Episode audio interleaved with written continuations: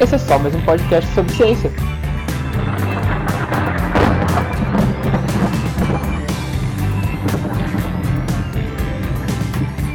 Alô, você, seja muito, muito bem-vindo. Aqui é o Gabriel.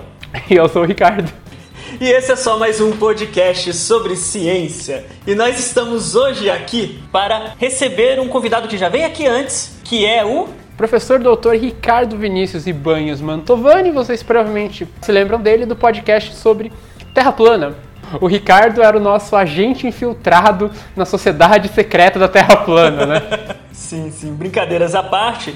Nós estamos aproveitando esse momento singular que a gente tem nessa semana, né, com as eleições se aproximando exatamente nesse fim de semana, com os resultados das eleições americanas saindo, mesmo que contestados, e a gente vai falar sobre esse regime, esse regime que a gente tanto busca, que a gente tanto quer, que tem seus problemas que a gente nunca sabe se a gente alcança, eu não sei mais o que dizer. Estamos querendo falar sobre a democracia. Exato, né? Ah, acho que todo mundo tem para si uma ideia de democracia, mas talvez nem todo mundo tenha estudado o que é democracia de fato, né? Exatamente. Mas antes de a gente falar sobre democracia com o nosso convidado, vamos vender o nosso jabá? Maravilha! Ah, bom, nós somos um podcast, é só mais um podcast sobre ciência. Nós lançamos nossos episódios quase que semanalmente, né? A gente não fala semanalmente porque às vezes a gente dá umas falhadas, mas em geral ele sai semanalmente.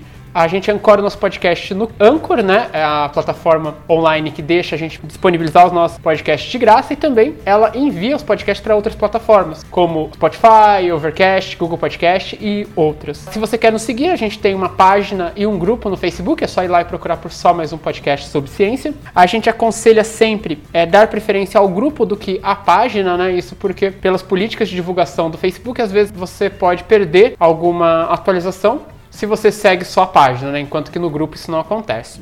Nós também temos um canal no YouTube, né? É só ir lá no YouTube procurar por só mais um podcast sobre ciência. Lá a gente lança semanalmente notícias científicas, né, de todas as áreas. A gente dá uma puxada um pouco mais para física, né? Mas a gente tenta falar de todas as áreas. E uh, se você quiser entrar em contato pessoalmente com a gente, é só mandar um e-mail para smupsc1@gmail.com. É isso?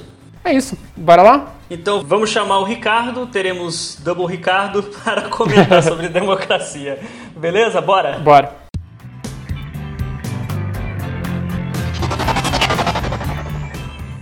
Assunto.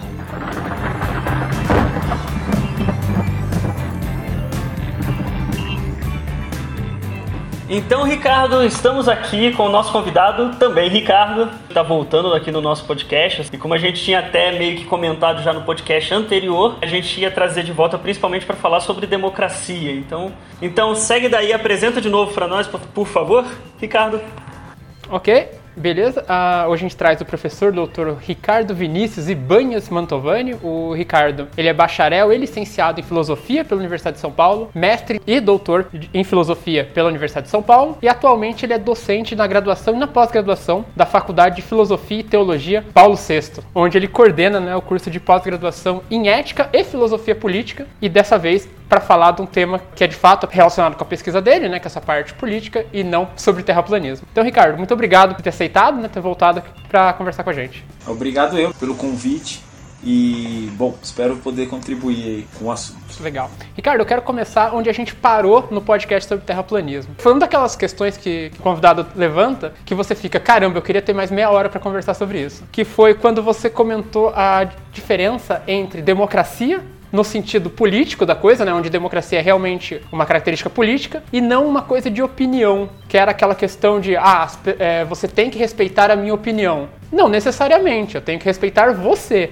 A sua opinião não. Você pode ter uma opinião totalmente equivocada sobre determinado assunto. E você justamente linkou falando uh, dessa relação, né? Que democracia é um aspecto político, onde na democracia cada pessoa vale um voto. Todas as pessoas têm ali, para a democracia política, no caso, o mesmo valor. Enquanto que opinião não é bem por aí, né? Não é toda opinião que tem o mesmo peso. Exato. Remetendo aí ao, ao final, de fato, a gente finalizou fazendo essa distinção, né? Quer dizer, a democracia é um valor muito relevante para a gente hoje. Né? É a tipo de palavra que tem uma carga muito positiva, né? Você fala democracia, dificilmente alguém vai remeter a algo negativo. Né? É um gatilho que dispara uma coisa boa na gente, né? Você fala então democracia, bom, ok, estamos entre pessoas boas. E de fato, do ponto de vista político, me parece que é, é bastante difícil a gente falar o contrário disso.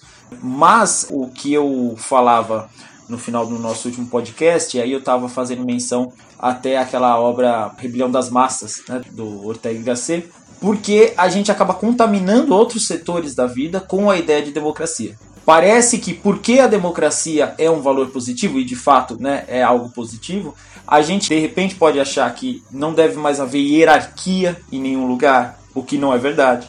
Democracia não significa falta de hierarquia. E quando você parte para um assunto técnico, é muito importante notar que aí não deve haver democracia, pelo menos não no sentido de achar que todas as opiniões são igualmente válidas. A posição de uma pessoa que estudou 10 anos um assunto não pode valer o mesmo que uma pessoa que nunca pensou no assunto ou começou a pensar no assunto agora.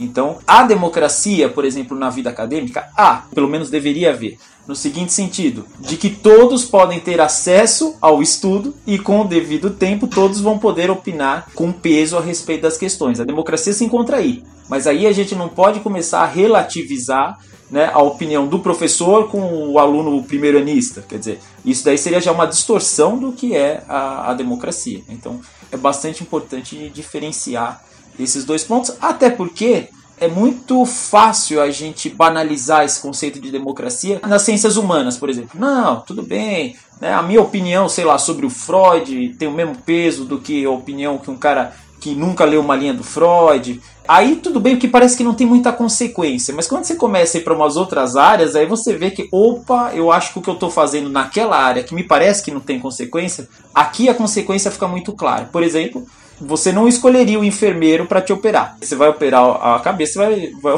vai, procurar o neurocirurgião. E não vai também procurar o, o aluno do primeiro ano né, do curso de medicina. Você vai procurar o cara mais experimentado. Ou seja, aí você já está reconhecendo que há uma hierarquia. Aquela história: quem que vai pilotar o avião?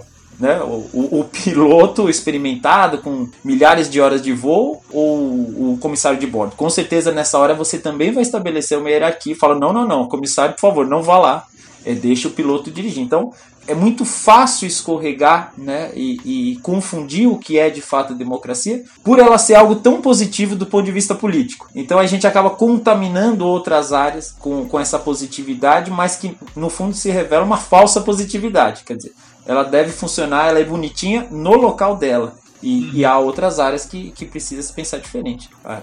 Algo que seria é, essa ideia de uma, uma área contaminando a outra, será que daria para dizer a mesma coisa que a noção de hierarquia, porque se a gente deturpa de um lado, provavelmente a deturpação vem de todos os sentidos, né?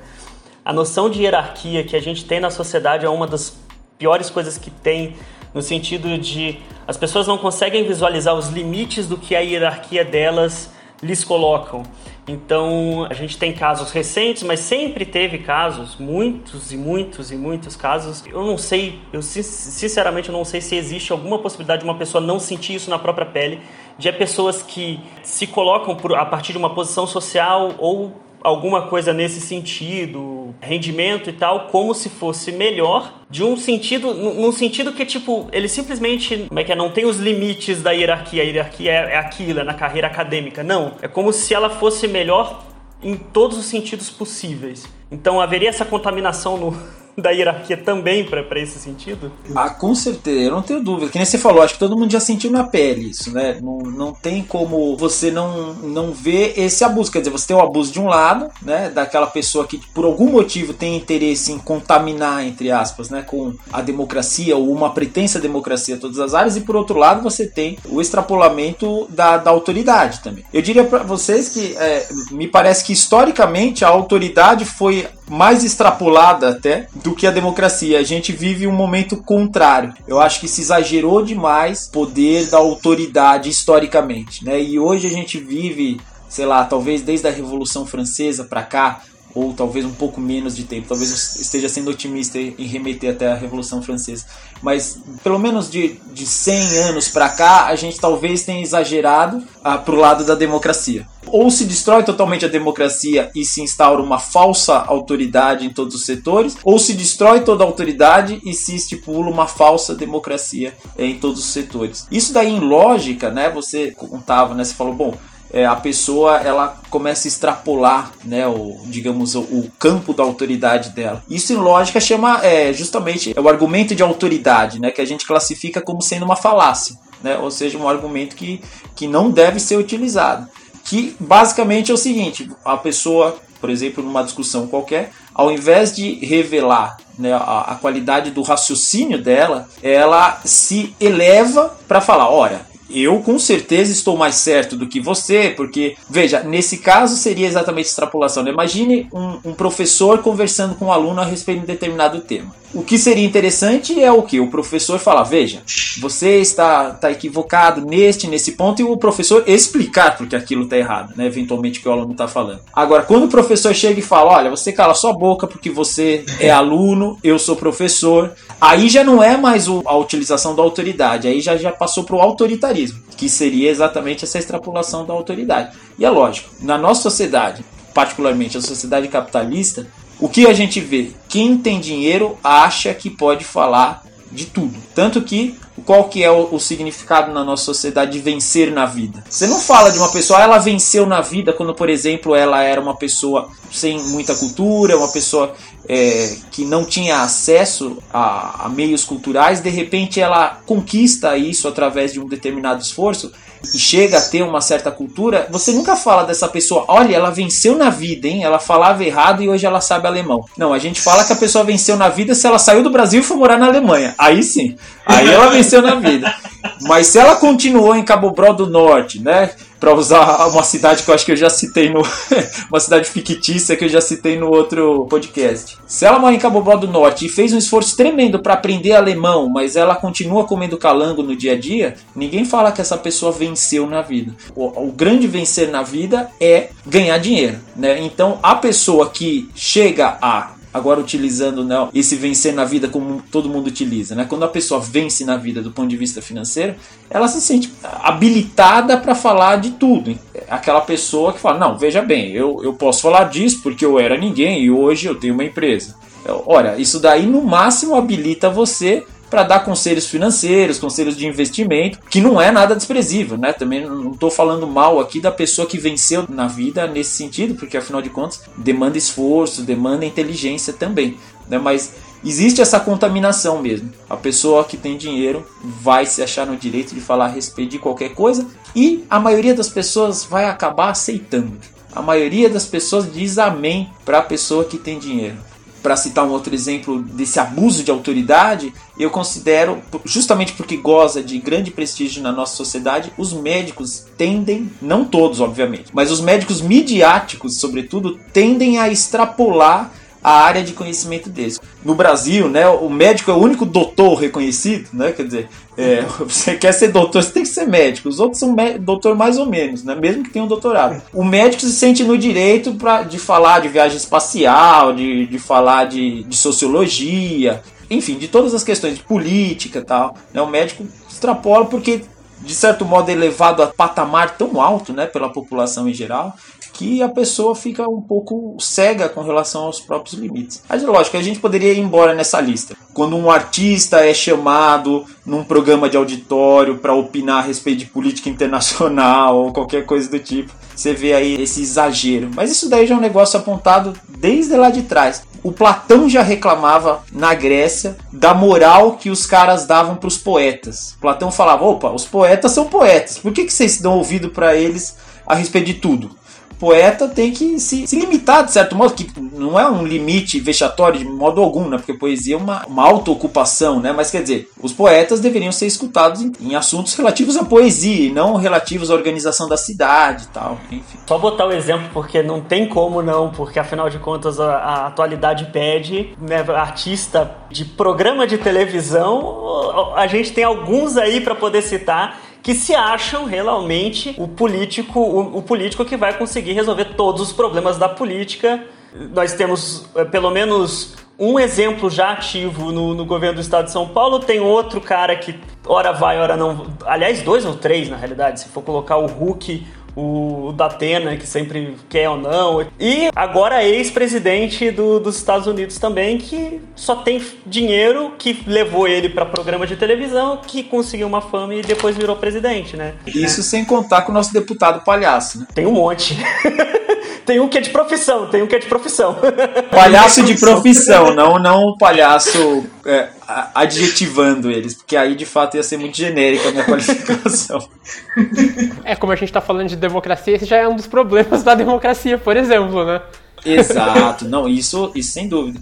Uma outra questão, a gente vê há muito tempo é, músicos no Brasil que tem uma voz ativa incrível. É, não que os músicos devam se calar, né, nada disso mas é, muitas vezes a gente dá ouvidos a músicos, sobretudo nos anos 70, né? Pareciam arautos, assim, do, da verdade que descia do céu, encarnava no violão deles. Eles faziam músicas ali que se tornavam verdadeiros evangelhos. Tudo bem, faz parte, a música é, de certo modo catalisa determinado sentimento de uma época, né? A arte e particularmente a música, que é uma, é, é uma arte de massa, tem esse papel mas é muito curioso que a gente alce a altura de verdadeiros intelectuais, é, pessoas que no fundo são, são, são músicos populares. Também é extrapolação. É a mesma coisa que pegarem a Marilena Chauí começa a tocar violão e você fala que ela é a maior violonista do mundo só porque é a Marilena Chauí tocando violão. Né? Quer dizer, a Marilena Chauí é uma grande intelectual, mas se ela tocar violão, ela é simplesmente uma intelectual tocando violão e não uma grande violonista.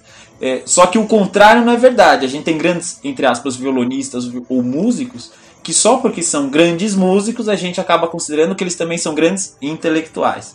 Mais uma vez, é a contaminação da autoridade, a falácia da autoridade aí em, voga outra vez. O, só pra gente voltar pro, pro nosso tema, né? Uh, você, você, comentou até de Platão e a gente fala de democracia, a gente pensa justamente nos gregos, né? É onde lá, lá onde tudo começa. Aí eu queria que você desse, por exemplo, um panorama de como ela começa na sociedade grega, né? E como que ela evolui dentro mesmo da sociedade grega e depois se espalha. Esse conceito de democracia, né? Então, uma coisa que a gente sempre precisa tomar cuidado quando fala. É, quer dizer, de fato, democracia nasceu na Grécia. Mas foi um, um evento muito pontual, que durou muito pouco tempo, que ficou, digamos, sumido do cenário mundial até o surgimento das, é, das modernas sociedades ocidentais, as modernas nações ocidentais, mesmo assim não em todos. Né? Então, quer dizer, quando a gente fala de Grécia, tem que tomar cuidado para não idealizar, que é uma doença clássica dos filósofos. O filósofo, quando fala de história, tende a ler a história de modo que a história corrobore as suas teses. É por isso que eu não, eu não sou muito simpático a filósofos que baseiam as suas teses filosóficas numa leitura da história, né? porque geralmente acaba acontecendo distorções aí. Mas, é, de fato, tomados esses cuidados, a democracia sim nasce na Grécia, o que é uma coisa totalmente nova ali no momento. O próprio surgimento da filosofia caminha junto com o nascimento da democracia, porque afinal de contas, se nós desenvolvemos a arte de dar razões, de escutar o outro, que é próprio da filosofia, isso demandou um, um, um certo contexto histórico ali, onde as pessoas estavam passando a falar mais e a escutar mais.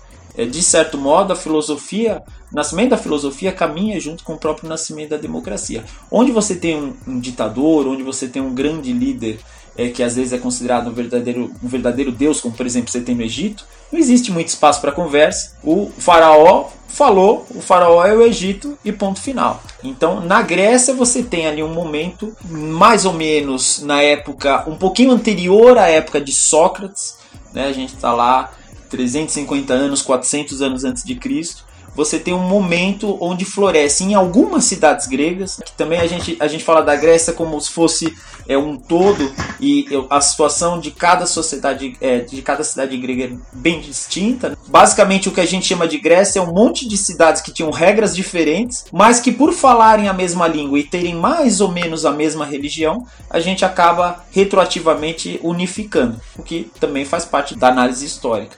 Mas a gente pode dizer que em Atenas, né, mais ou menos por volta ali de uns 400 anos antes de Cristo, você tem uma nova situação política, né? Homens que podem é, conversar a respeito dos negócios da cidade, mas deixando muito claro, não são todos né, que, que conversam. Uhum. É, estrangeiros não fazem parte dessa conversa democrática, mulheres, né, escravos, enfim. De fato, há um salto qualitativo enorme com relação às sociedades anteriores à Grécia, né, onde simplesmente não havia discussão. Mas o que a gente chama de democracia grega, se a gente trouxer para os nossos padrões atuais, seria uma coisa hiperditatorial. Quer dizer, você imagina se só é, homens votassem, já, já ia ser uma coisa absurda para os padrões atuais, fora é, outras restrições que havia. Mas de fato você tem esse momento uh, na Grécia onde você tem a sucessão no governo. As eleições muitas vezes são não por votos, mas por sorteio. É, você tem um grupo de pessoas e você sorteia um nome que vai ser a pessoa que vai liderar lá a Grécia. A Grécia não, né? Uma cidade específica, particularmente Atenas.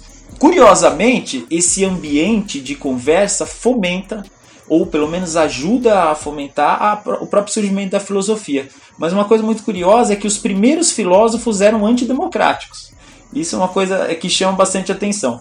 Por exemplo, o Platão tem um escrito famoso chamado Protágoras, onde ele vai atacar a democracia. Quer dizer, existe uma noção nos primeiros filósofos muito forte de meritocracia. Talvez meritocracia seja um pouco anacrônico, talvez aristocracia. Quer dizer, os melhores devem governar e você não deve dar nem espaço para quem está embaixo. Para quem tem um, um pouco menos de conhecimento ali, se vocês pegarem, por exemplo, a República do Platão, né, que é o, o, grande livro ali do Platão, talvez o mais conhecido, ali você tem todo um plano de estudos que aquele que quiser governar deve seguir. Então as pessoas que forem tiverem menos estudo, por algum motivo pararem no meio do, no meio do caminho aí, é, essas pessoas elas não podem sequer é, ter qualquer pretensão política. É, os filósofos têm uma eles forçam bastante os primeiros filósofos. O Aristóteles já que vem né, logo na sequência do Platão, ele já é mais brando com essa questão. Mas o Platão particularmente, que é de fato o primeiro filósofo que escreve sobre política, ele tem uma visão negativa da democracia, né? Porque uh, ele vê desse modo, ele fala, bom, mas como que qualquer um vai poder governar? Basta que a sorte decida ou basta que a maioria decida, bom, mas a maioria não sabe o que está fazendo. E a gente, quando a gente vê retroativamente, é lógico que é, é muito difícil né, a gente é, se resolver a respeito disso, porque ele tem a sua parcela de razão, isso que é curioso. É assustador ao mesmo tempo você olhar que qualquer um pode governar, e a gente sabe os resultados que isso dá. Né? Quando qualquer uhum. um pode governar, você fala, meu Deus do céu, mas é uma questão de maioria de votos.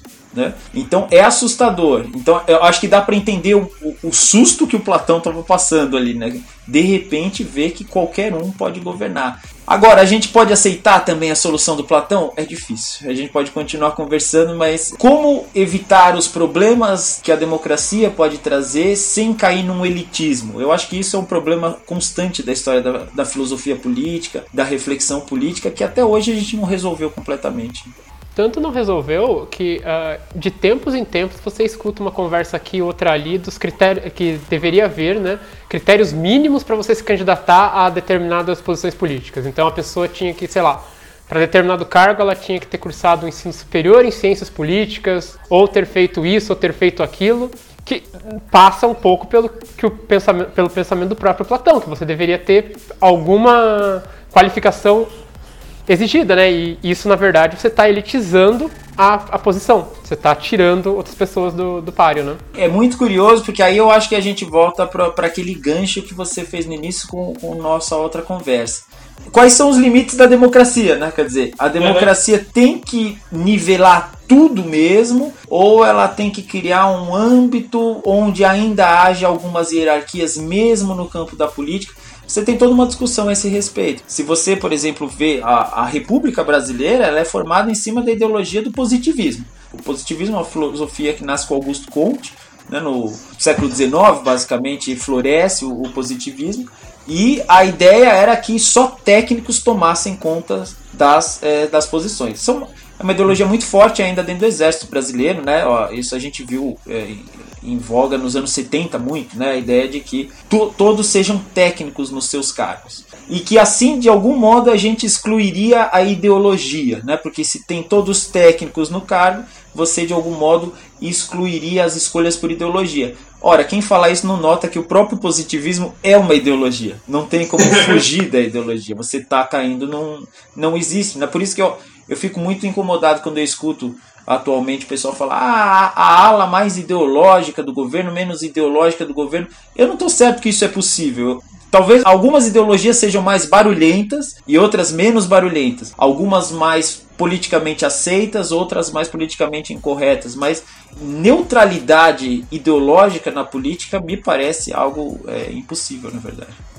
Ah, não tem como, porque você está todo inserido num contexto, né? Você tende a, a, é aquela aquela história do ambiente te moldando, né? Você você leva para não importa o cargo que você vai exercer, você leva algumas coisas suas. E aí quando você vai para política é a mesma coisa, né? É, bom, a gente sai de lá e a gente tem. A, chegando aqui no Brasil, o Brasil tem uma história estranha com a democracia, né? A gente já teve bastante, alguns regimes políticos rolando aqui no Brasil. A gente já passou por monarquia, já passou ali. Teve democracia, aí teve a questão da, da ditadura militar e agora a gente teve ali o processo de redemocratização. Mas a gente vê que, o, que essa questão da democracia no Brasil é um tanto frágil, porque se você pegar todos os presidentes desde a redemocratização, a gente teve dois que não terminaram o mandato por impeachment, a gente teve presidente saindo no meio deixando o vice, a gente teve presidente que durante o mandato sofreu processo de impeachment, mas não, não caiu, mas terminou o mandato. E assim, desde, desde 1900 e 80 e alguma coisa, né? Já passaram aí mais de 30 anos de democracia e dá para contar nas mãos o número de presidentes que a gente teve. Quer dizer, a gente teve, tem muita reeleição, né? O cara se elege e se elege de novo. E aí ele faz o próximo candidato. Então a questão democrática no Brasil é um tanto complicada, né, de se analisar. Então, Ricardo, é o que você toca você tocou num ponto que ah, me veio algo à mente agora, que é, é o seguinte: você vê como o conceito de democracia é ele é plástico demais. A gente está falando de democracia na Grécia, que é algo que a gente jamais consideraria democracia hoje. Aí você, você falou, você tocou bem, né? Você teve um período de democracia antes do, da ditadura militar, você tem o Vargas ali voltando nos braços do povo, né? Quer dizer, o próprio Vargas, que tinha sido um ditador no, no formato fascista, né, do Mussolini ali. Ele mesmo, né, se dizia ali um, que se inspirava no Mussolini e tal. Depois ele deposto volta no, nos braços do povo através de uma eleição. Mas certamente o que a gente chamava de democracia, esse período que a gente está chamando ali de democracia antes da ditadura, pelos nossos olhos atuais, certamente se aquela democracia, entre aspas, acontecesse hoje, a gente falaria isto não é democracia, mais uma vez. A própria democracia, ela ela é mais uma meta do que algo que existe, na verdade. A gente pode falar que ela é um, ela é um horizonte que alguns governos têm e que a gente talvez esteja mais próximo às vezes, mais distante às vezes. Ela é mais esse ponto de fuga do quadro, né? Quer dizer, você pega numa pintura, o ponto de fuga ele não está pintado. Digamos, é através dele que as coisas, os desenhos no quadro vão pegar uma certa configuração, mas ele próprio não está ali. A democracia eu acho que é mais isso, é, é, algo em constante construção, né? é uma meta. E no caso do Brasil, é, é uma meta que tá, é uma meta bem meta mesmo, né? Assim, é um negócio bastante complicado aqui. Por exemplo, é, não sei se vocês é, se lembram, quando, quando veio toda aquela polêmica né, no, no governo Fernando Henrique, teve, foi quando se votou a questão da reeleição. A, a gente tinha muito medo da, da reeleição, porque se dizia a reeleição leva à não alternância do poder. E aí do outro lado você tem aquela fala de não, mas quatro anos é muito pouco. E aí você tem a, essa, essa discussão. De fato, pelo menos no Brasil, e eu não diria só no Brasil, mas nos Estados Unidos também, a gente tem visto a reeleição dificulta a alternância do poder. E a alternância do poder é algo muito relevante é, para a democracia. Você teve a reeleição foi aprovada com Fernando Henrique, aí ele se reelegeu. Aí o Lula se reelegeu. Depois a Dilma se reelegeu. E eu daria um braço para falar para vocês que provavelmente o Bolsonaro vai se reeleger.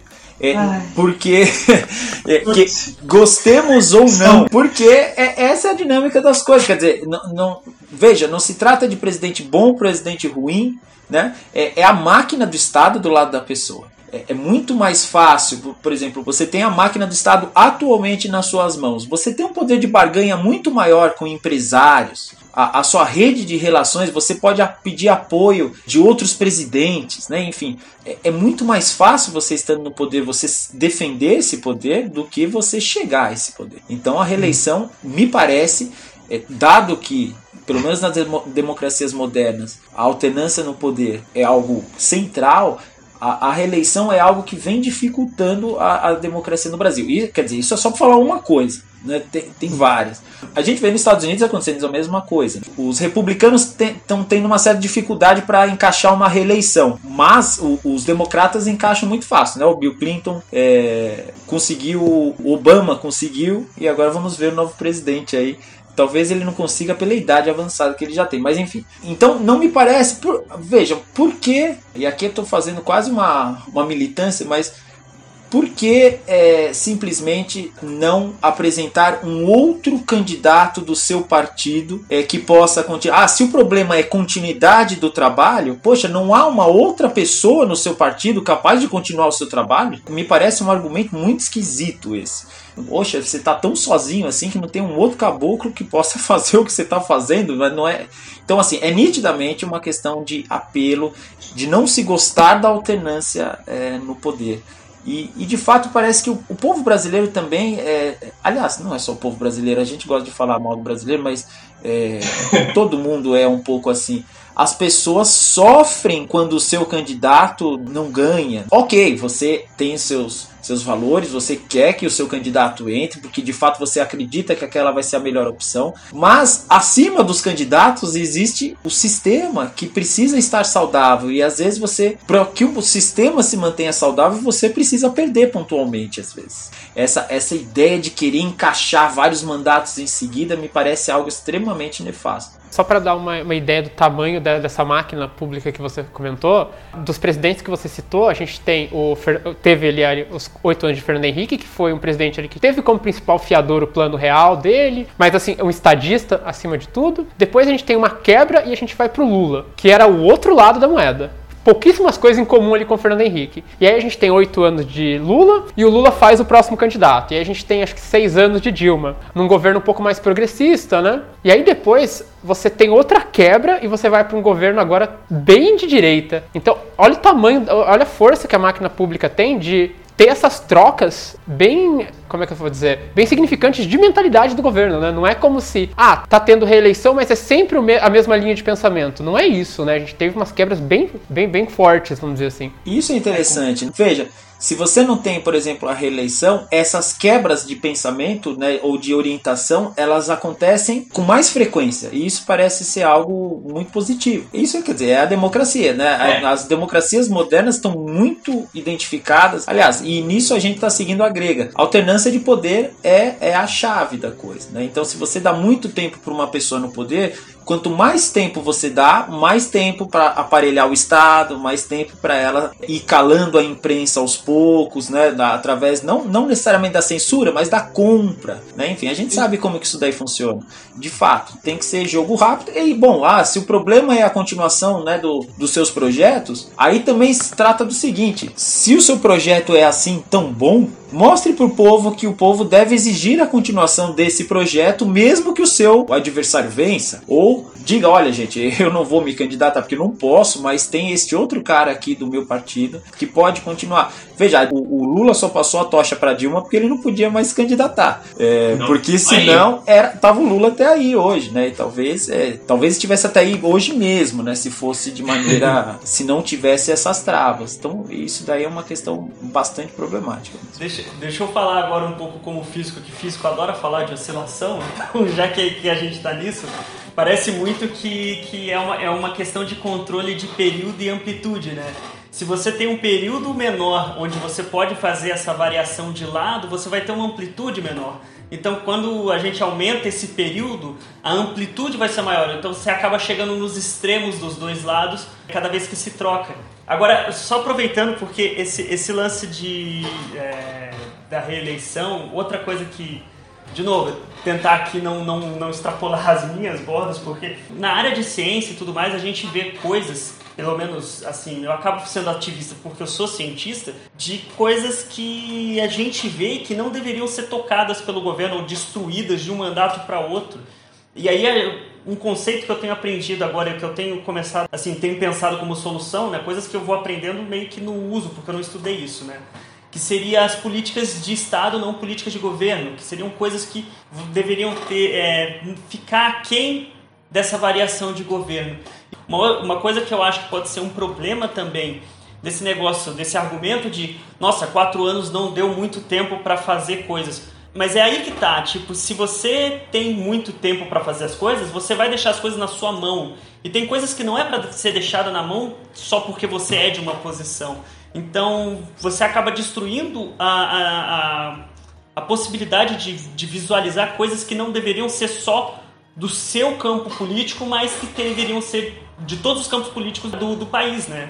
Como um todo. Não, exato. É, eu acho que você chama atenção para algo central, que é assim, isso é pedagogicamente negativo para a população, porque quando você vem com esse discurso de ah, se eu não for reeleito, não dá tempo de fazer tal e tal coisa, você está reforçando a ideia que é o quê? Que não existe um projeto maior né, que não existe um projeto de Estado. Ou seja, você continua o personalismo, que é uma coisa da qual a gente tenta fugir desde que existe democracia. Quer dizer, a democracia é justamente a tentativa de você fugir desse personalismo, dessa identificação do político como se ele fosse um pai, que se ele não fizer, ninguém vai mais fazer. Ele precisa levar pela mão a coisa. A democracia é justamente a troca da pessoa pela, pelo sistema. O sistema tem que ser mais relevante do que a pessoa.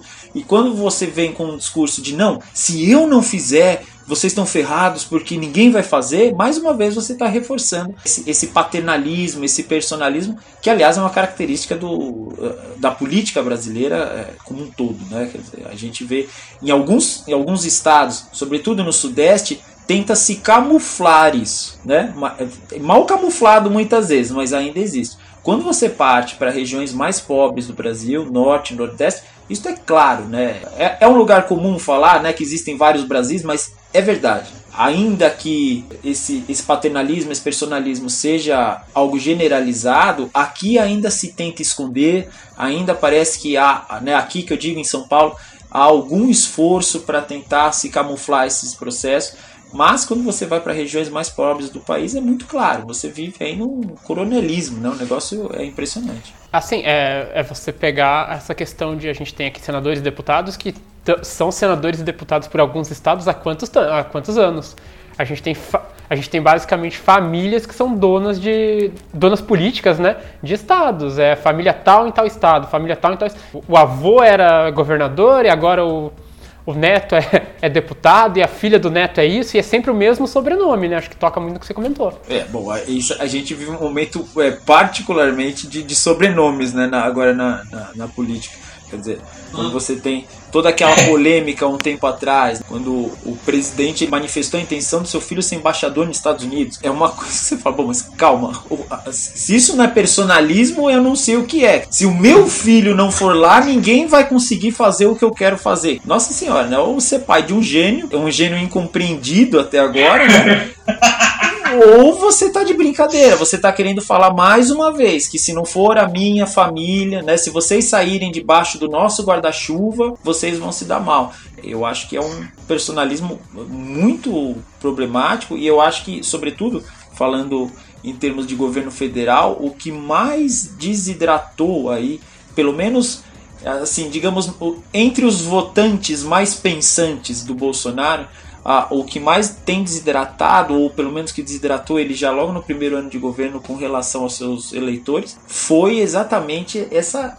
Se mostrou ali um, praticamente, é, se não for eu e meus filhos, né, a, a coisa não sai do papel. Chamou para si isso é muito triste, né? A gente já tinha visto acontecer com a Dilmãe, né? É isso daí, quer dizer, mais uma vez aquela pessoa que se põe como pai da pátria, mãe da pátria. A gente já para voltar, a gente já tinha visto no Getúlio lá atrás isso. Então, o Brasil tem esses que eu acho que é um, um constante de personalismo, né? da, da pessoa se pondo como herói, né, da pessoa se pondo que se não for eu não vai ser mais ninguém. Você tem permeado com isso às vezes um raciocínio extremamente tecnicista, positivista, né? Ou seja, que não, aqui não vai haver ideologia, aqui a gente só vai pôr especialistas, como se fosse possível você é, excluir a ideologia do governo, uma orientação teórica, né? Quer dizer, para onde estamos querendo caminhar? Não tem como excluir isso, quer dizer, um técnico não consegue resolver isso.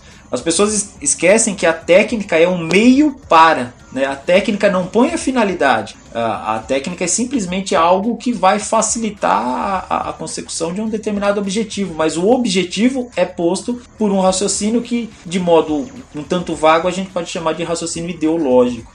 Nossa, pensando por esse lado, o... realmente a entrega dos ministros foi técnica. Porque.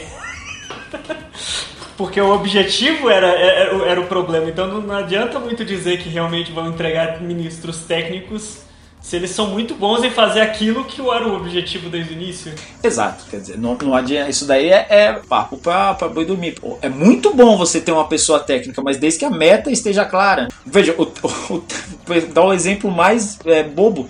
Mas veja, o técnico de futebol, ele não pôs qual é a meta do jogo. Alguém estipulou, olha, a meta do jogo é você ganhar, a meta do jogo né, é você pôr a bola na rede. E o técnico vai fazer o quê? Uma vez estipulada essa meta, ele vai achar os caminhos para que a bola entre no gol. Né? Mas não foi ele que estipulou a meta que a bola deveria entrar no gol. Ele está lá para facilitar o processo. O pessoal gosta hoje de falar isso, né? Eu sou um facilitador, né? Quer dizer, ah. é, tá na moda. De fato, o técnico ele é nesse sentido um facilitador, mas facilitador do quê? Isso é decidido no campo ideológico, no campo filosófico. Isso daí não tem como, como um técnico resolver. A arma, ela vai atirar, mas em quem ela vai atirar, ela não decide sozinha. Sim. O Ricardo, para a gente migrar um pouquinho agora para falar um pouco de, de, algumas. Eu não gosto de usar o termo regime, mas eu vou usar o termo regime. Mas regimes uh, além da democracia. E para é, ir para esse assunto, como a gente está comentando aqui já faz quase meia hora, a democracia tem seus problemas, certo? Eu acho que isso é, é consenso. Não, é consenso. Quando a gente estava falando lá no início da, da democracia, o problema central que a gente sente, posto pelo Platão ali, né, ele está vivendo o momento da democracia grega, na verdade já vive no finalzinho do momento da democracia grega, e ele nota, ele fala, bom, ok, alternância de poder, mas calma, quem vai ser essas pessoas que vão alternar no poder? Qualquer um pode fazer parte dessa alternância ou não? Esse choque entre duas coisas que são boas, na verdade, né?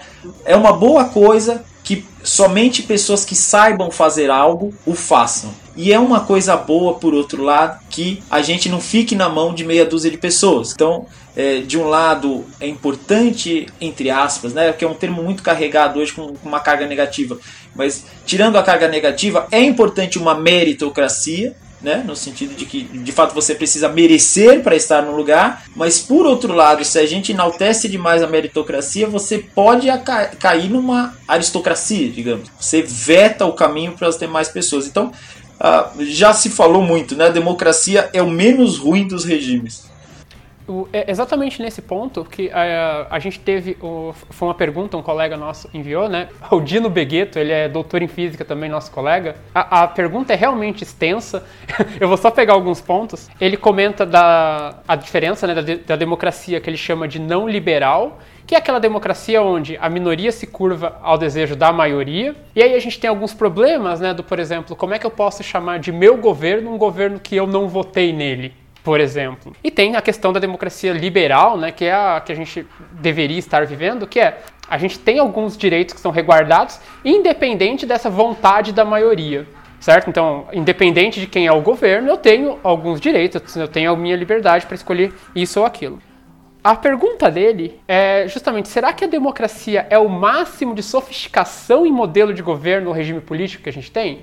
É, ele só pede as suas impressões sobre isso, né? Será que a democracia é o máximo de sofisticação de, de modelo de governo que a gente tem ou que a gente pode chegar?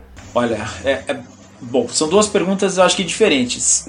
É o melhor que a gente pode chegar? Eu estou certo ou eu quero acreditar que não, que a gente pode chegar numa coisa, num, num regime mais refinado, mais rebuscado.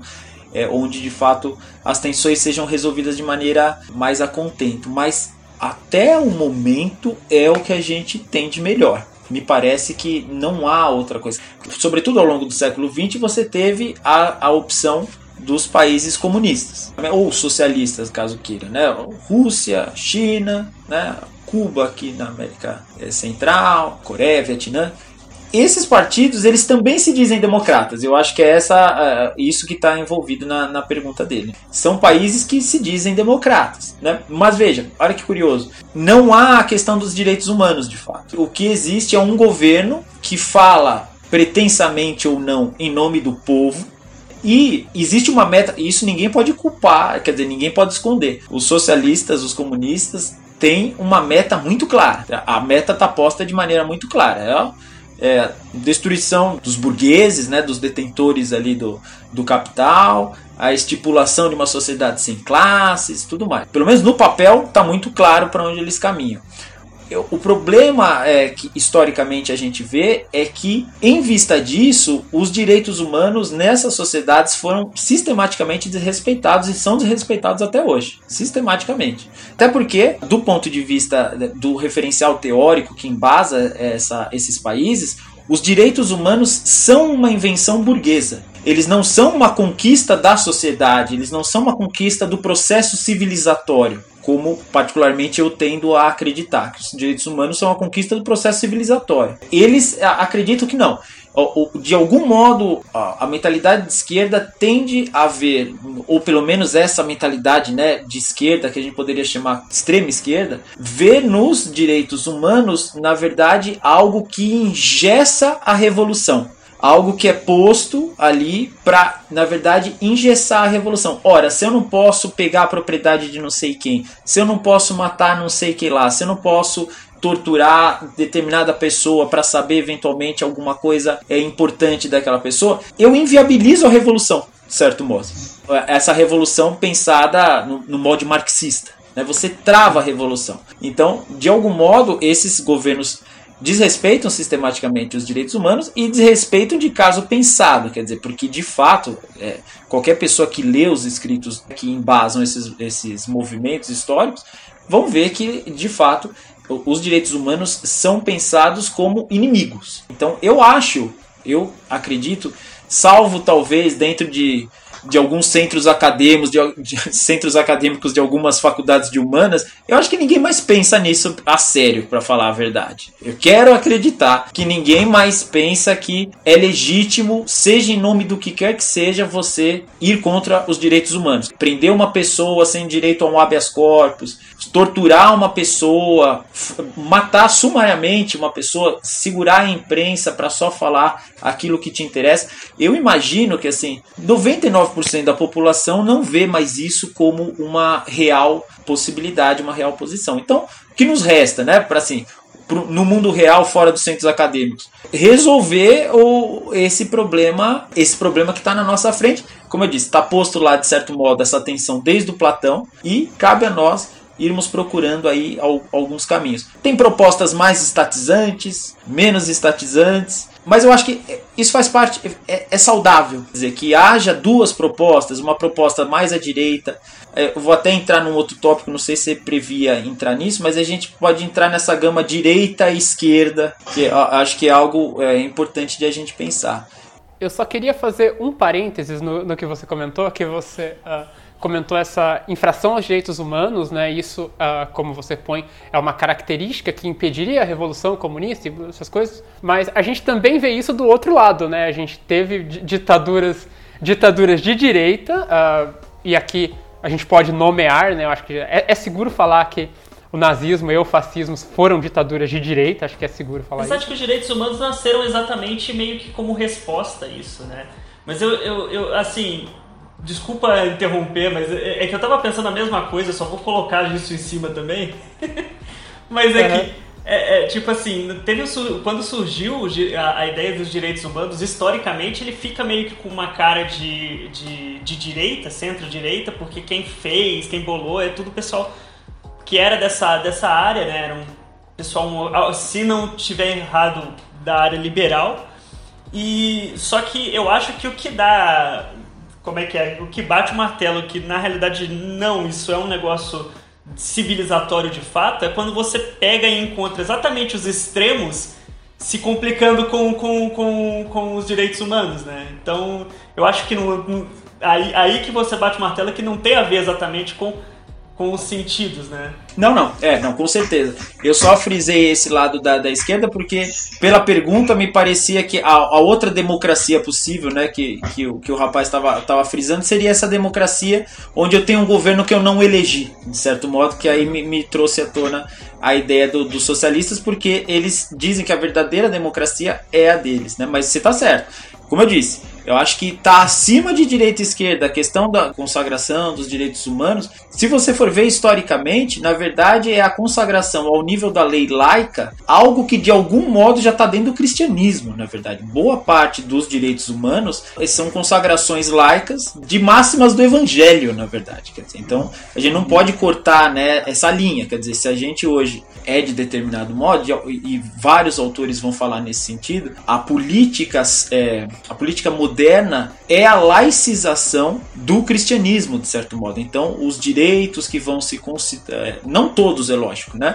Mas assim, as linhas gerais, né, de você respeitar a pessoa, respeitar o indivíduo, a divisão, inclusive, entre direito civil e direito religioso é algo que já está dado em algumas passagens do Evangelho, né? Quer dizer, dai a César o que é de César e a Deus o que é de Deus. Aí existe já a, a divisão entre os dois poderes. Enfim, eu diria que o processo civilizacional mais amplo dentro do qual a gente se encontra nasce no cristianismo né, na moral judaico-cristã, é auxiliado pela reflexão da filosofia grega. Então, junta-se moral é, judaico-cristã com a, a, o hábito de a gente refletir e repensar os nossos caminhos que a gente herda da Grécia, e isso dá no processo civilizacional que a gente, bem ou mal, estamos melhor do que antes. Hoje, de fato, a gente consegue. Temos índices gerais né, de, de respeito as pessoas muito maiores do que em outras épocas e do que em outras sociedades que não a nossa, que não partilham desse nosso solo comum. Né? Então, esse processo civilizacional, é, acho que seria muito pequeno falar que é de direita. Né? Quer dizer, mesmo que tenha nascido da pena de fulano, de ciclano, de beltrano, isso daí na verdade é a laicização de um, um, um, certo código que nasce no âmbito religioso e depois vai descendo para a terra de algum modo assim. Né? Então é lógico, aí todo mundo vai querer se apropriar disso, né? Porque é, um, é. uma coisa bacana. Então a esquerda vai falar não, os direitos são conquistas das nossas lutas. Aí o, o, os liberais vão falar não, mas foi a gente que pela primeira vez pôs isso no papel. E na verdade é, é algo muito mais antigo que todo mundo. E de fato, talvez todos tenham a sua parcela de contribuição justamente quando um puxa a sardinha um pouquinho mais para o lado, outro puxa a sardinha um pouquinho mais para o outro, e aí as coisas vão se consolidando e vão caindo no, no seu devido lugar. Né? Mas é um processo tensionado o tempo inteiro. Com relação ao que você falou para a gente entrar na questão da direita e da esquerda, é, são outros conceitos que são muito plásticos. Se democracia é uma meta, né, e não algo que de fato existe, é como, como eu disse, como um ponto de fuga, a direita e esquerda a gente esquece que são termos relacionais. Não existe a direita e a esquerda. É a esquerda de quê? A direita de quê? Né? Você está à esquerda de alguma coisa e à direita de outra coisa, sempre. Então, são termos relacionais. Então, não existem não existe um pacote fechado do que seja direita e do que seja esquerda. Uma coisa que eu garanto para vocês é o seguinte: isso é certeza. A palavra direita na boca do pessoal que se diz de esquerda é um xingamento e vice-versa. A palavra esquerda na boca do pessoal que se diz de direita é um xingamento. Então, assim, primeira coisa que a gente precisa notar é que mais do que dois conceitos muito complexos, são duas palavras gatilho que despertam sentimentos né? Ah, direita, ah, esquerda, né? Esquerdista, é direitista, é fascista, não sei o quê. Né? Então, serve mais no dia a dia para despertar determinados sentimentos do que propriamente para definir o que quer que seja. Pensando como que os teóricos tentam determinar o que é direita e o que é esquerda, a gente também não está no melhor território, porque a briga, se o, o, teórico é mais de esquerda, ele define esquerda direita de um modo. Se o teórico for mais de direita, ele define direita esquerda de outro modo. Vou dar um exemplo. Pense no liberal definindo o que é direita e o que é esquerda. O liberal, quando ele se põe como uma pessoa de direita, né? Porque às vezes, muitas vezes o liberal se põe como de centro, mas muitas vezes o liberal se põe como uma pessoa de direita. Aí ele vai falar: por que, que eu sou de direita? Porque eu defendo que a iniciativa privada deva, deva ter liberdade e tanto os conservadores quanto os comunistas, os socialistas defendem muita intervenção do Estado. Então, nós liberais somos os únicos diferentes porque, de fato, nós defendemos a liberdade do mercado, enquanto conservadores e socialistas defendem a intervenção do Estado. Então, veja, o liberal se põe como um cara diferentão com relação aos demais. Aí você vê um conservador falando, ele fala o seguinte: não, veja bem, É, nós conservadores somos totalmente diferentes do resto porque nós somos o único grupo que entendemos que é a cultura que guia o mundo. Liberais e socialistas, na verdade, são a mesma coisa porque ambos acham que a economia é o que move o mundo. Nós conservadores achamos que a economia está submetida à cultura. Então, na verdade, os processos culturais são o verdadeiro motor da história e uh, a, a economia é um epifenômeno disso. Então, nós conservadores somos diferentes e socialistas e liberais, na verdade, são iguais. Aí o socialista, quando vai falar, ele vai falar: na verdade, nós é que somos diferentes de todo mundo, porque nós somos os únicos que falamos em nome do povo liberais, na verdade, só veem os interesses do, do, burguês, e os conservadores são piores ainda, porque eles não estão nem afim do interesse do burguês, eles estão um período atrás ainda no movimento histórico, eles estão defendendo o direito da aristocracia, são chamados reacionários desse ponto de vista, né? eles estão eles estão atrasados no movimento da história. Mais uma vez, socialistas se põem como os diferentões, e nesse caso, nessa, nessa classificação, liberais e conservadores estariam no mesmo pacote. Então, dependendo de quem fala, a pessoa, obviamente, quem fala é, se põe no primeiro lugar e põe todos os outros no mesmo pacotão. Ah, os conservadores conseguem fazer isso através da, da preeminência que eles dão para a questão da cultura, enquanto liberais e socialistas se, se ateriam só à economia. Os liberais conseguem se pôr como diferente, falando, não, mas nós somos os únicos não intervencionistas, os outros dois extremos são intervencionistas. E por outro lado, os socialistas falam, não, veja bem, nós somos os únicos que de fato estamos preocupados com o povo, porque os outros defendem só classes já com uma posição superior na sociedade, portanto eles estão defendendo, na verdade, os algozes. Então, veja, frente a isso, ficar com o quê? Eu não sei, sinceramente. eu não sei. Eu acho que o importante é, primeiro, a gente notar que cada um deles talvez tenha aí a sua parcela de razão. Todos, é, de fato, trazem um elemento interessante, trazem algo uh, que pode, pode ser agregado. Mas qual que é a decisão? Quer dizer, qual posição você particularmente vai achar é, não, eu acho que tudo bem, o outro tem uma parcela de razão, mas eu acho que esta posição aqui é a boa vai depender da sua posição ideológica. Você entende? Então, quer dizer, a, a, mais uma vez, né, não existe neutralidade ideológica. Não há como definir direita e esquerda de maneira supra-ideológica. Seria como se a gente saísse da Terra para julgar um negócio aqui. Dá aquela de, de Machado de Assis, né, que ele fala: bom, eu precisei criar um, um protagonista que estivesse fora da vida, porque só quem está fora da vida, né, no Brás Cubas, só quem está fora da vida é que pode julgar a vida. Né? De fato, o insight é muito interessante. Só que assim, a gente não pode sair da ideologia para julgar a ideologia. Ela é um pouco a, a, água do aquário, né? Quer dizer, a gente está tá imerso nela. Não, não há como tomar uma decisão técnica a respeito do que é direita, do que é esquerda, quem está certo, quem está errado. Qualquer pessoa que se pronunciar a esse respeito já vai estar comprometido com uma determinada posição. E é assim que funciona. Então a política é que nem o, o universo físico. Você não tem um referencial preferencial. Você antes de definir qualquer coisa, você precisa definir qual que é o seu referencial. E tudo vai estar tá a partir daquele referencial. Aqueles experimentos físicos que a própria luz interfere, né? No, no não tem um, um, Não sei, agora me. Sim, quando a gente entra, entra em quântica, o problema da quântica é exatamente por isso, porque você não consegue observar diretamente, porque mesmo se você jogar um raio de luz, é, o estado que você queria observar já, já foi destruído. Então você vai influenciar, exatamente já interfere. Então, quer dizer, é, é impossível. Dizer, não há como você meter essa mãozona e, e, pagar de neutro. Uma coisa que, assim, a pessoa ou ela tá de má fé ou ela tá mal informada. É quando ela tenta pagar de neutro nesses assuntos. Não, não há neutralidade, não tem como. É interessante como você define, né? define não definindo o que é direita e esquerda. E como você fala que isso virou uma palavra de gatilho. Que realmente virou. Assim, é, a gente vê qualquer um classificando qualquer outro como você é de direita ou você é de esquerda como uma coisa pejorativa. Que é assim, é como se o cara que chamasse o outro de esquerdista não tivesse falando que ele tem uma pauta mais à esquerda do governo, por exemplo, mas não, que ele é aquele comunista exilado da União Soviética. Enquanto você olha pelo outro lado, o cara que fala, olha, você é de direita, não é que você é a direita do governo, mas que você é aquele fascista dos anos 40 Sim, que você é, é eugenista, né? ou que você define um, um, um, capitalismo selvagem e quem pode mais chora menos, né? No fundo são as estereotipações do, das posições contrárias. Parece que o ser humano funciona um pouco assim, né?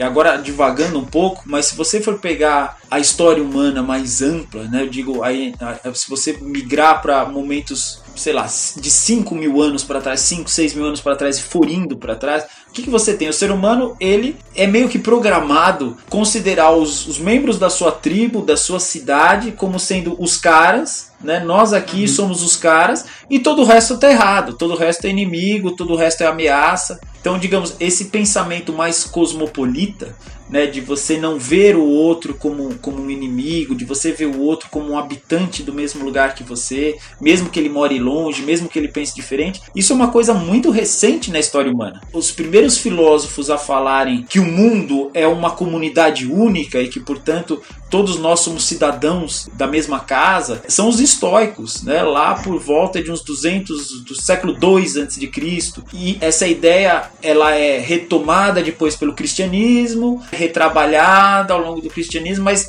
sempre com muita dificuldade. O ser humano, talvez por motivos evolutivos mesmo da espécie, a gente é programado para pensar nós bom, eles ruim. E, superar essa tendência, o que alguns autores chamam, né, superar a mentalidade tribal né? ou seja, de, de, fechar nós aqui, eles ali. Superar a mentalidade tribal é, demanda um processo civilizacional longo, árduo, cheio de tropeço e que não tem garantia de que vai dar certo. O Kant, né, o filósofo lá do século finalzinho do 18, ele vai ele tem um texto que chama Paz Perpétua. Né? Então eu falo, bom, uma hora o ser humano vai viver numa sociedade onde haverá uma paz perpétua. Aí pergunto pro Kant, mas Kant, quando? Ele fala, não faço a mínima ideia, vai demorar demais. então talvez cheguemos nesse momento da paz perpétua. Eu particularmente tenho minhas dúvidas, mas certamente, mais uma vez, talvez a paz perpétua seja o ponto de fuga é, do nosso quadro civilizacional, ao qual a gente pode tender se esforçar para chegar cada vez mais perto, mas a sociedade perfeita é, é bastante complicado, né? Não, eu acho que acreditar que uma sociedade perfeita é possível, mais uma vez estaríamos laicizando agora não um valor cristão, mas uma, uma crença cristã, que é a crença do paraíso. Emile Cioran, que é um filósofo romeno do século XX, ele um, um livro bastante interessante chama História e Utopia. É, lá pelas tantas ele vai falar o seguinte: olha, achar que a sociedade vai viver a paz, vai viver tranquilamente, é simplesmente uma inversão da noção de paraíso cristão. Os cristãos punham o paraíso no início da história e nós agora pomos o paraíso no final da história. Na verdade, está espelhado. Cristãos tinham esse paraíso no início, nós temos o paraíso no final. Os cristãos esperavam a salvação divina, nós esperamos a salvação através da política. É um processo espelhado e, segundo o Sioran, tanto cristãos quanto é, otimistas políticos estão igualmente errados. Né? é, o que, é o que dá perspectiva boa para o futuro, né? é, é, bom, o Sioran é o filósofo mais pessimista da história, então a gente também não precisa comprar todas as ideias dele, mas de fato a, a crítica é muito interessante. Sim, sim. É, Ricardo, a gente já está indo para a parte final, né, até pela limitação que a gente tem de tempo. E a gente resolveu fazer esse podcast hoje, até falar um pouco desse tema de política, porque a gente tem agora nesse final de semana justamente as eleições, né? E a democracia, ela tem como uma das bases dela a questão do voto, né? A importância do voto. Eu queria que você falasse um pouquinho sobre justamente essa importância e a responsabilidade que cada pessoa tem sobre o seu voto, não só quando vota, mas quando deixa de votar, né? Exato. E ia mais longe. O voto ou deixar de votar é algo, sem dúvida, central né, na democracia, mas mais do que isso, se preparar para votar é a parte central. É porque muita gente se sente fazendo seu papel cívico só porque saiu de casa, né? O brasileiro clássico vai votar como é que é? Votação no domingo, dá uma passada na feira, compra um pastel, come o pastel, vê um, um santinho jogado ali no chão, né? Ou ou simplesmente uma pessoa que ele vai com a cara, que ele não sabe nada muito a respeito, não sabe projeto, não sabe nada, vai lá no seu colégio, volta, vê uma pessoa que você não vê há muito tempo, bate um papo ali, e isso e, e volta com o peito cheio para casa de fiz o meu papel cívico. Ora, isso daí deveria ser só o detalhe. O processo cívico, na verdade, o dever cívico, tá em você se informar constantemente. O sair de casa, né, mais uma vez, é um mero detalhe. É simplesmente a coroação, digamos, de um processo que deveria ter durado quatro anos. Desde a última eleição, você deveria acompanhar minimamente. Eu sei que é um saco, né? Acompanhar a política é um saco, as notícias são sempre ruins, você fica nervoso quando você presta muita atenção nessas coisas. É, é, é muito ruim. Mas é, se é ruim prestar atenção na política, fica pior ainda quando a gente não presta atenção na política. Sem dúvida sair de casa, vamos, vamos votar, mas sobretudo, é lógico, agora o conselho que eu estou dando é muito em cima para essas eleições aqui. Quem não fez já fica a lição para daqui dois anos quando for votar nas eleições federais. O, o importante é você saber o que você está fazendo. Eu não sei, sinceramente, Ricardo, uma pessoa que não acompanha minimamente a política, eu não sei se talvez o grande ato cívico dela seja, seria não votar. Porque assim, simplesmente sair para votar e, e, votar porque você conhece alguém ou você espera o favor, né? Sobretudo nas eleições municipais tem muito dessa, né? Porque a gente conhece. O deputado é muito difícil você conhecer, o senador é muito difícil você conhecer, mas o vereador você pega elevador com ele às vezes. Eu mesmo conheço uns dois, três vereadores aqui de São Paulo pessoalmente, não que eu tenha amizade com eles, me entendam bem, mas é, é mas eu, né? Já conversaram comigo, já pediram votos pessoalmente pessoalmente para mim. Então são pessoas que você tem contato. É, às vezes, sobretudo nesse tipo de eleição, corre muito risco. Ah, eu vou votar nesse cara porque ele prometeu asfaltar a minha rua. É, ou seja, o meu umbigo, o meu umbigo o tempo inteiro e você não tá, tá pouco preocupado se o cara tá desviando dinheiro, tá pouco preocupado pessoa, o que, que a pessoa tá fazendo depois que ele vai asfaltar a sua rua, ou a que preço ele vai asfaltar a sua rua, né? Às vezes ele asfalta a sua rua com dinheiro que daria para construir uma rodovia. Se eu falasse em rede nacional, eu diria se você é aquela pessoa que tá saindo de casa simplesmente porque te falaram para sair, mas você não faz muita ideia do que você tá indo fazer, talvez fosse melhor você não votar. E isso eu emendo com outro conselho. Se você se enquadra né, nesse, nesse panorama de ser uma pessoa que você fala, puxa, eu acho que eu realmente não sei o que eu estou indo fazer lá. Se prepare para a próxima vez, né? Você não precisa se tornar um especialista em política, você não precisa saber o nome do livro do Platão lá atrás, nem nada disso, mas acompanhe minimamente e assim, uma coisa muito importante que eu também acho que faz falta, e aí é, eu falo até para os nossos meios mais intelectuais acompanhar a política de coração aberto de verdade, não procurando evidências para aquilo que você já acredita. Lógico, todos nós temos as nossas opções políticas aqui, temos as nossas convicções, é impossível que não seja assim, mas esteja aberto para quando o seu candidato pisar na bola, você não ficar mais, né, quer dizer, virou, virou costume, né, é de a gente falar do político de estimação. Não tenha políticos de estimação, esteja aberto às novidades, às evidências né, seguir o processo, não basta seguir o processo com o coração fechado nesse sentido, né, de você segue o processo, na verdade você fica lá 2, 4, 6, 10 anos recolhendo evidências de que aquele cara que você acha que é bom é bom mesmo e aquele cara que você acha que é ruim é ruim mesmo. Não, né? Isso é, é, vocês que são cientistas sabem melhor do que eu. Isso é altamente anticientífico, né? Quer dizer, você só está procurando evidência para aquilo que você já pensa que você não está disposto a abrir mão. Não deve ser desse modo, deve, enfim. Eu, eu, acredito que mudar de posição política, eu já votei nos mais amplos, todos os espectros políticos, eu posso falar. E inclusive fiquei sem votar durante muito tempo. Achei que não, tive uma atitude meio anarquista, assim, né? Falei, não, boicotar a eleição, não sei o que, não sei o que lá. Não adianta muita coisa, isso daí não é uma posição que eu adoto hoje. Entendo quem faz, entendo, às vezes de fato é revoltante, você fala, eu não vou endossar esse processo. Mas o problema é que o processo está aí, quer você endosse, quer não. Se você acaba chegando nessa conclusão. E eles vão mandar em você, quer você queira, quer você não. Então acho que o melhor é acompanhar. Tristemente, às vezes a gente tem que tomar a atitude do menos ruim. É um problema, mas é assim que funciona e tudo bem. A política é a arte do possível. É, nós não estamos, não vivemos no mundo ideal. Aliás, a sua vida inteira é assim. Quantas atitudes você toma na sua vida que não. Aliás, nada é ideal, né? Você sempre vai escolhendo o menos ruim aqui, o menos ruim ali. Então a política, por que, que a política seria diferente? Não tenha vergonha de votar naquele que você acha o menos ruim, desde que seja fruto de, de um raciocínio de fato, né? De, de, de uma reflexão com, com o coração aberto. Claro, até porque deixar um pouco aquela raivosidade política de, de lado nessas horas, né? Porque E, e, também você comentou essa questão de votar do menos pior e não votar, né? Eu, eu posso dizer que eu já passei por essa fase também do eu não vou colaborar com isso porque eu não concordo com nada. E aí você não tem muito como reclamar depois, né? Porque você se absteve de, do processo.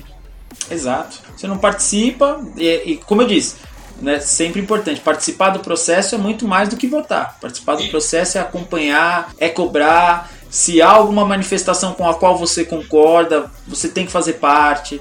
Primeira aula no ensino médio de filosofia política, sempre falo isso para molecada. Para haver monarquia, basta que haja um rei. Tem um rei, tem uma monarquia.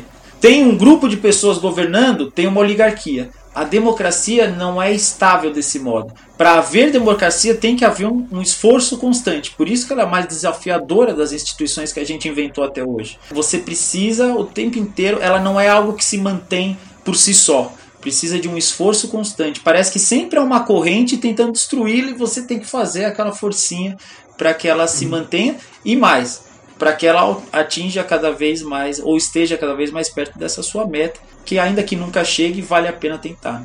Ainda que exista exatamente esse problema do pessoal tratar política como, como esporte, o que falta um pouco é esse lance de você levar na esportiva as coisas, né? Você conseguir ver sua ideia vencer, conseguir ver sua ideia perder e, e sei lá, se arrepender de, de, de, de alguma coisa. Eu, eu falo por experiência eu já me arrependi de pelo menos dois, dois votos que eu dei. Um, um, é, um, foi eleito e o outro não, mas é, é tipo, você, você vai conhecendo a pessoa e depois só piora, né? Mas é, eu acho que é importante isso, né? Você é um felizardo, você se arrependeu de dois votos. é maravilhoso isso. Ah, eu acho, eu acho que teve, muita, teve muito voto que eu, que, eu, que, eu, que eu dei que a pessoa não chegou no poder para eu poder me arrepender, sabe? É, isso é, é, uma coisa boa. Quando você vota sempre naquela pessoa que não ganha, você nunca tá arrependido, né? É, e acontece, acontece bastante também. Mas fazer o quê? Tá certo, então queremos agradecer? Claro, não, agradecer sempre, Ricardo. É o tipo de, de, conversa que eu poderia passar mais, mais uma hora e meia tranquilamente tendo aqui, né? A gente até manda aquele roteiro antes e você olha lá e fala, pô, ainda falta um monte de coisa que eu queria conversar com ele. Mas a gente tem a limitação de tempo, tanto do Ricardo quanto do, podcast, né? Mas, Ricardo, quando você quiser, a gente volta aqui, a gente convida de novo, a gente continua com esse bate-papo. Sempre muito bom conversar com você. Eu, eu também saio com essa impressão que é muito boa, né? Quando você sai com essa impressão de que foi curto, é que foi bom. e obrigado e me põe à disposição para a gente bater mais esses papos aí, eu gosto muito. Tá certo, muito obrigado. Valeu. Valeu.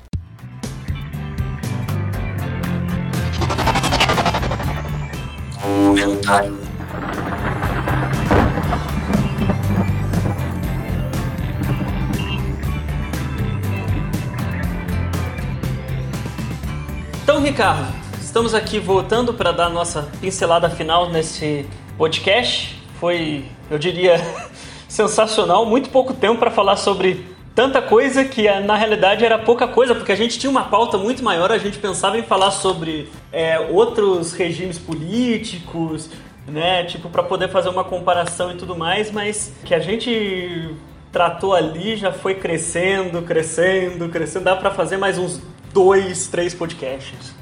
É porque a gente está falando de um assunto que ele é muito complexo, ele é muito interessante, ele desdobra para muitos outros pequenos assuntos, né? Então é, é muito difícil você falar, ah, eu vou falar sobre democracia. Tá, mas então você tem que falar sobre muitas outras coisas além de democracia, né? E aí acaba que a gente sempre fica uh, faltando uma coisa aqui, outra ali. Mas é, conversar com o Ricardo é sempre prazer. É, o Ricardo é aquele tipo de pessoa que exala conhecimento, né? Você começa a conversar com ele, parece que você vai ficando mais inteligente, né? É. E sobre, sobre o papo, né? Espero que tenha ficado um pouco mais claro para as pessoas a questão da democracia, o que é um regime democrático, né? Assim, de como ele foi, de como ele apareceu, de como ele está aqui no Brasil. E especialmente eu, eu queria destacar a questão do a, as diferenças né, de direita e esquerda, como bem o Ricardo coloca, porque hoje em dia a gente pode dizer com total segurança que aqui no Brasil essas palavras viraram um xingamento, é, é insulto, é você tá na verdade, você empobrece a discussão sobre a palavra, né? Quando você chama alguém de, esquer de esquerdista ou de direitista, que seja, nesse sentido, nesse sentido pejorativo, você está é, empobrecendo a palavra, né? Empobrecendo a discussão sobre o que é esquerda e o que é direita, né? Uhum. No fim das contas, você quer classificar as pessoas, todas as ideias do, da, da pessoa num pacote para ter como se você pudesse ter uma visão e fechar a pessoa numa caixinha. Não, beleza, essa pessoa está definida desse jeito, então eu já sei todas as opiniões dela sobre tudo. O, o que é muito complicado de fazer, até, até complicado, é sempre complicado quando você mesmo tenta se definir numa coisa dessa ou seguir certa, certos pacotes fechados. Por quê? Porque a nossa vivência é muito diferente. Então, a nossa opinião ela vem muito do que a gente viveu, do que a gente é. Então, como a gente, de certa forma, é muito diferente, é, é, muito difícil você ter um pacote que vai poder dar suporte a uma determinada quantidade de, de pessoas da população. É muito difícil isso. É, né? Eu acho que queria, você queria classificar as pessoas né, no espectro político em direita e esquerda é, isso é muito pouco, né? Você tem que ter subdivisões e subdivisões e subdivisões. E mesmo com muitas subdivisões, talvez você, uh, você encontre um caso de pessoa que não se encaixa em nenhuma das subdivisões. Porque quando se fala de política, você pode ter opiniões em várias áreas diferentes da política, e é muito difícil que todas as suas opiniões, de todas as áreas que você se propõe a falar, caibam num pacote só, né? É, eu acho que eu prefiro, eu prefiro como o Ricardo realmente coloca, né? Já que você vai falar de direita e esquerda, me dá um referencial, tá? É, o referencial é o governo, tá ok. Então, baseado no governo, eu sou a direita do governo, eu sou a esquerda do governo, né? Por exemplo. Sim, sim. E eu acho que é bom dar uma ressaltada também na mensagem final, né? Tipo, como é que é? É realmente perceber o que, que é o ato seu dever civil de, de votar, não apenas como, como ato de apertar um botão na urna eletrônica, mas uma visão de todo o sistema político e uma compreensão na, na, na, medida que você possa, de fato, né? É, assim, dá, dá para você se envolver com política em vários níveis diferentes. Você não precisa ser aquela pessoa que vai atrás de todas as notícias, de todos os candidatos. Não, você pode fazer, começar justamente pelas eleições municipais, onde você tem vereadores, você tem prefeito, que são, é, um, é um número menor de candidatos, e são candidatos que às vezes você conhece, você tem um contato maior. Então, vai procurar informação dessas pessoas, vai procurar o que essas pessoas fizeram é bom lembrar, né? O, o Ricardo fala bem, né? Votar não é só isso, não é só você chegar lá, sair de casa, apertar o botãozinho e voltar para casa. É um processo que leva quatro anos, onde você vota, fiscaliza o seu candidato, procura informações sobre os candidatos para votar de novo. É, esse deveria ser o ciclo, né? E é bom que se diga que aqui no Brasil você é, você é obrigado a ir lá e votar, apertar os botões mas você não é obrigado a fiscalizar o seu candidato. E esse que é o problema, né? As pessoas não fazem, né? Não fiscalizam. Exato, exato. Não tem problema. Mas acho que tá ok, né? A gente Tá ótimo, sim. A gente lembra para quem ficou até aqui que a gente tem o nosso canal no YouTube, onde deve estar tá saindo hoje mesmo algumas notícias interessantes. E lembra mais uma vez que se você quiser acompanhar as nossas atualizações, se inscreve lá no nosso grupo no Facebook. Maravilha, até semana que vem. Até semana que vem.